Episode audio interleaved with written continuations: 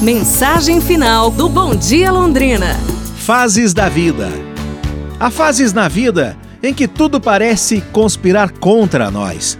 Nesses momentos é comum sentirmos que nada fizemos de suficientemente bom no passado. Em parte até pode ser verdade, mas vamos refletir. Não terá sido nossa forte intenção fazermos o melhor? Afinal de contas, ninguém sai de casa pensando em falhar ou fazer da pior maneira as coisas. O que vemos hoje, como vemos, é alvo da nossa forma atual de olhar.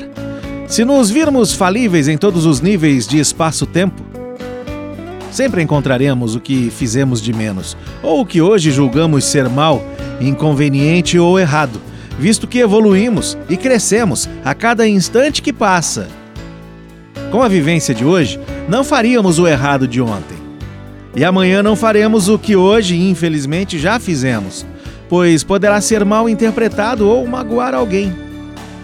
O importante é percebermos com clareza as boas sementes que plantamos hoje e, independentemente do resultado, sentirmos por nós próprios admiração e respeito.